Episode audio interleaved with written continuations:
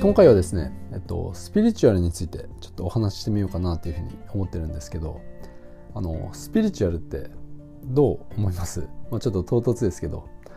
まあ、人によってあのスピリチュアル大好きっていう人もいればいやちょっとないわ。ってあの感じる人もやっぱりいると思うんですよね。まあ、人それぞれなんで感じ方ってまあいろんな捉え方があって、まあ、いいんじゃないかというふうに思うんですけど、まあ、僕としてはですねあのスピリチュアルってあの、まあ、個人的には割と好意的には捉えているんですよね。でこう全てを科学でこう説明できるわけではないですしこう分からないことっていうのもやっぱりこうたくさんあるわけですよね。例えばこう意識とか命とか、まあ、意識って何って聞かれても説明できないじゃないですか。だからまあ科学が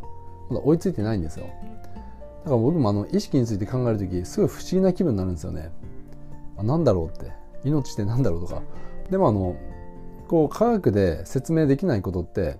便宜的にスピリチュアルのパラダイムを採用してあのスピリチュアルで解釈してみるっていうのも、まあ、考え方としては、まあ、ありなんじゃないかというふうに思うんですよね。ありとは思うんですけどでもあのスピリチュアルにがっつりハマってそれが人生の足かせになってしまってる人っていうのも見てて結構多いなというふうに思うんですよ。であの僕はスピリチュアルは割と好意的に捉えてはいるっていうことを、まあ、言ったんですけどでもあの一旦スピリチュアルっていうのを、まあ、卒業してみるっていうのもすごくいいんじゃないかというふうに思うんですね。というかあのスピリチュアルにがっつりハマっちゃってなんかこうドツボにはまっちゃってる人は、まあ、スピから一回卒業した方がいいっていうふうに僕は強くお勧めしたいんですよ。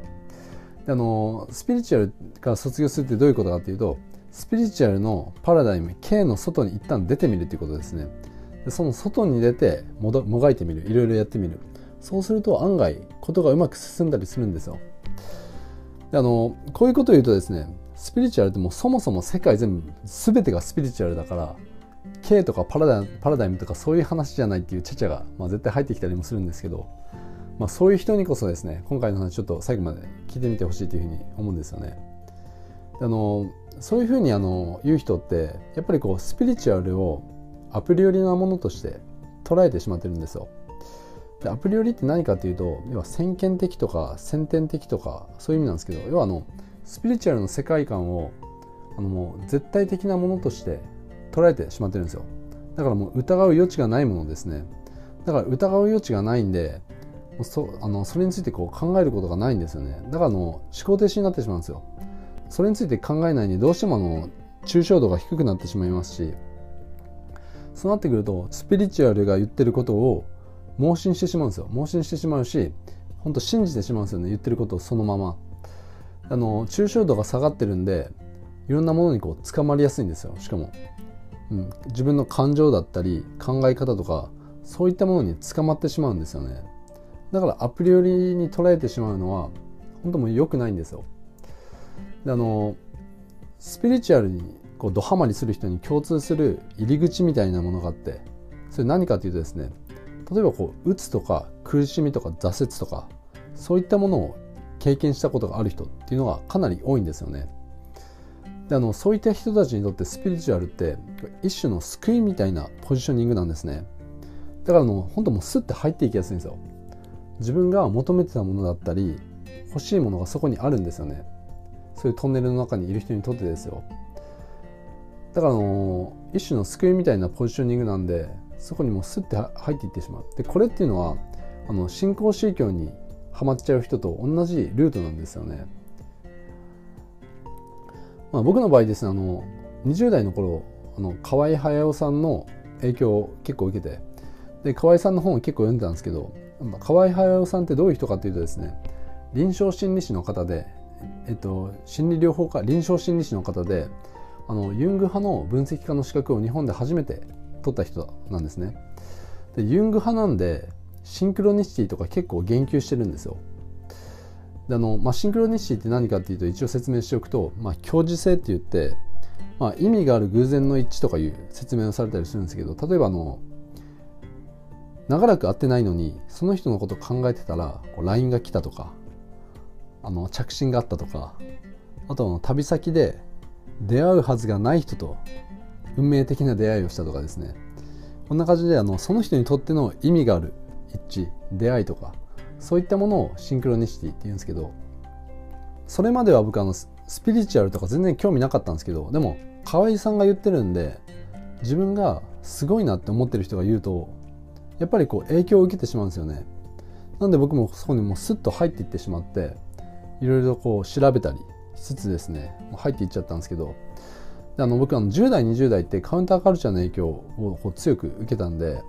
あのカウンターカルチャーってカウンターカルチャーといえばヒッピームーブメントなんですよね。であのヒッピーといえばニューエイジなんですよ。ニューエイジって何かっていうとまあ簡単に言うとスピリチュアルなんですよね。であのヒッピーってあのどういう人たちだったかっていうとあの資本主義とか物質文明とかに対してノーって言ったんですよね。だからあの競争社会とかこの辺めっちゃ共感したんですけど当時。例えばあの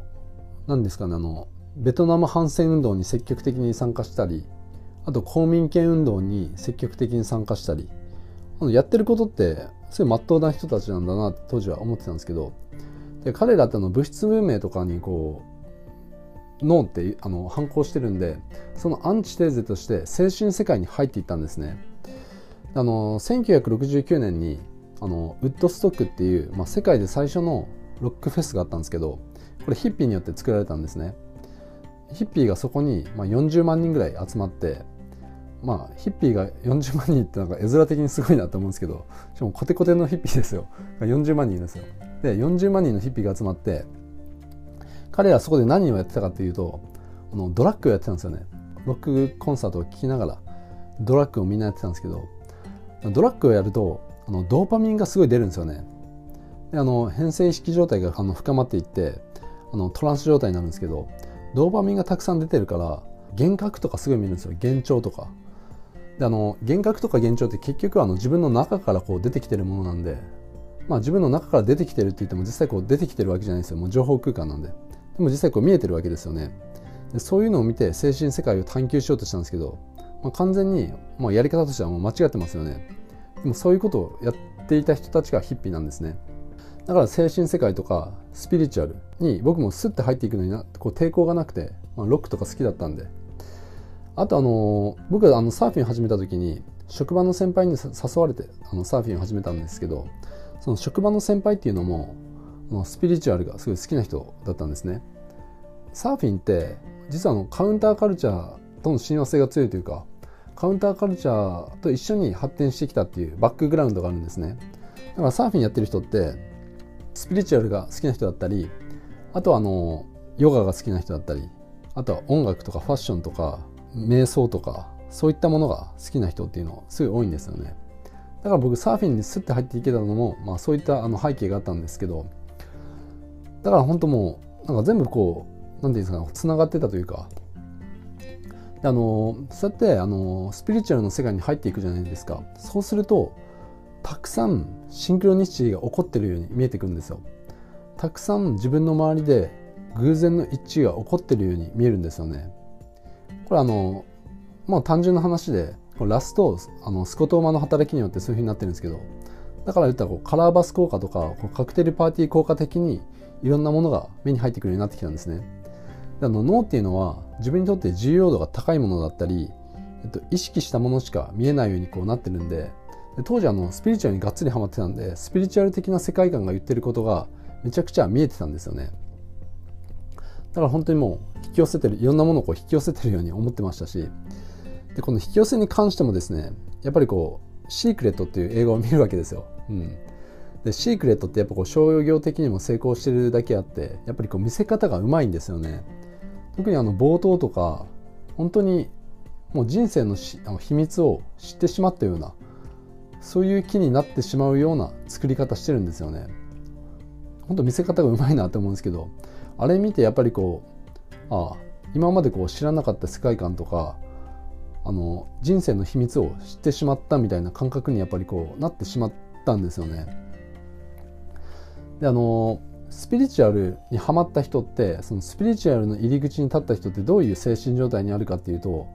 あの今までとは違う何か高尚な生き方に出会ったような感覚があるんですよね。だからあのスピリチュアル系の本をやたら読むんですよ。僕もそうだったんですけどでスピリチュアル系の本ってたくさん出てるじゃないですか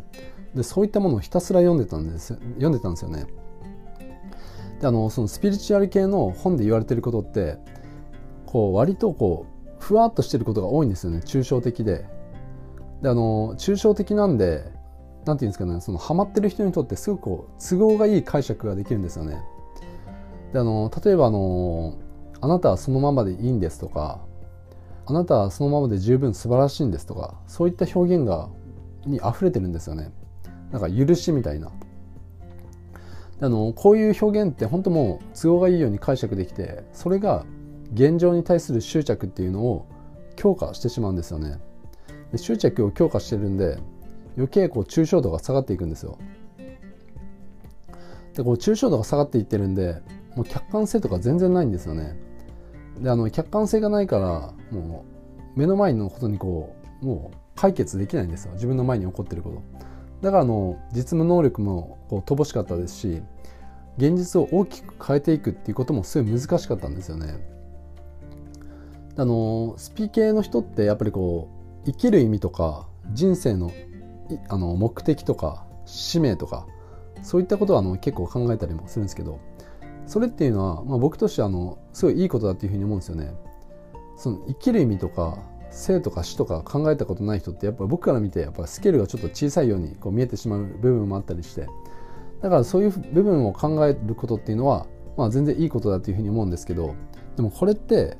まあふわっとしてるじゃないですか。だからこういったことを考えたところで人生っていうのがこう変わっていくっていうことはなかなかないんですよね。結局頭の中でこうぐるぐるしちゃってるだけのようなそういう状態になってるんですけどやっぱりスピリチュアルにはまっちゃう人ってこういうのがやっぱり好きなんですよね、まあ、僕もそうだったんですけど。だからあのー、スピリチュアルにはまってなかなか現実を変えることができない人とかですね。そういう人っていうのはやっぱりこうスピリチュアルのパラダイムの外に一回出てみるっていうのはすごくあの有効だと思うんですよね。であのスピリチュアルって要はあの例えるならですよあの迷路みたいな感じなんですよね。で迷路の中に入ってる時って自分がどこにいるのかとかってわからないじゃないですかやっぱり。こうぐるぐるやっちゃって出口がどうかわかんないんですよ。でも一旦そこからこうクレーンで自分をグーって引き上げた時に上から見ると迷路って自分がどこにいたのかとかっていうのを見えるじゃないですか。そうするとどうすれば出口に出れるの出れるのかとかどうすればどういう方向に進んだら人生がいい方に進むのかっていうのが分かるんですよ。だから一旦スピリチュアルの世界観を置いといてその外に出てそこでもがいてみるっていうことをやった方がいいと思うんですよね。そうすると結構人生がバーって広が広がっていって人生がこうパッてこう変わっていったりするんですよ。僕もそうだったんですけど僕はあのスピリチュアルにはまってる時って全然前進してる感がなかったんですよいまいち。ただまあエンターテインメント。なんでエンターテインメントって言ったらまた怒られそうですけどでも実際変わんなかったんですよね。でもそこから一回出てみることで人生がいきなりこう好転するようになりましたしだから一回そのパラダイムから出てみる。でそのパラダイムがやっぱり好きだっていうならやっぱ戻ってきてもいいと思うんですよ。であのそのスピリチュアルのパラダイムを採用して生きていくっていうのも全然いいと思うんですよね。だからこう要はスピリチュアルって採用するものなんですよ。アプリよりじゃないんですよね。その世界観が好きでそういうセッティングにするのが自分にとって、ま、幸せであるのであればそういうパラダイムを採用して生きていく。っていうのも全然ありだと思うんですよね。例えばあのスピリチュアルが好きな人って例えばこう何ですかね。宇宙からやってきたとかいう人いるじゃないですか、まあ、スターシードとか。でこの肉体を選んで生まれてきたとか選んでこの地球にやってきたとか。そういう設定にしたいのならあのしても全然ありだと思うんですよねやっぱ楽しいじゃないですか僕はちょっとそういう設定にしようとは思わないんですけどそういう考え方があってそういう風なパラダイムを採用して生きていったら、まあ、楽しいっていう感覚は、まあ、分からなくもないんですよね。あと輪廻転生とか生まれ変わりとかっていうのもぶっちゃけ分かんないじゃないですか。で釈迦だって輪廻転生別にこう否定してるわけだしで僕はあの輪廻転生は別に否定しようとは思わないですけどかといってあの肯定する気もないんですよね。分からないじゃないですか単純に。でも輪廻転生とか生まれ変わりっていうパラダイムを採用して生きていくことが自分の人生にとってクリエイティブなものであるのであればそういうセッティングでやっていくっていうのも全然ありだと思うんですよね。だからこのパラダイムを採用するっていう考え方っていうのはすごいこう大事なんですよ、うん、で全部そうなんですよ。価値観とか考え方とかっていうのも採用するものなんですよね。もう哲学とかでもそうなんですよ、まあ、アドラー心理学とか流行ってますけどあれも別にアプリ寄りでも何でもなくて採用するものなんですよね。だからあのこの採用するっていう視点を、えっと、持っていく。であのやっぱりこううまくいかない人ちょ繰り返しになりますけどあのスピリチュアルにはまってなかなかうまくいかないっていう人はですね今回のこのスピリチュアルっていうパラダイムを採用するっていう考え方を採用してみたらいいんじゃないかというふうに思いますね。そのためにも一回このパラダイムから外に出てみるっていうことを、えっと、やってみるといいと思いますね。ということで今回は以上です。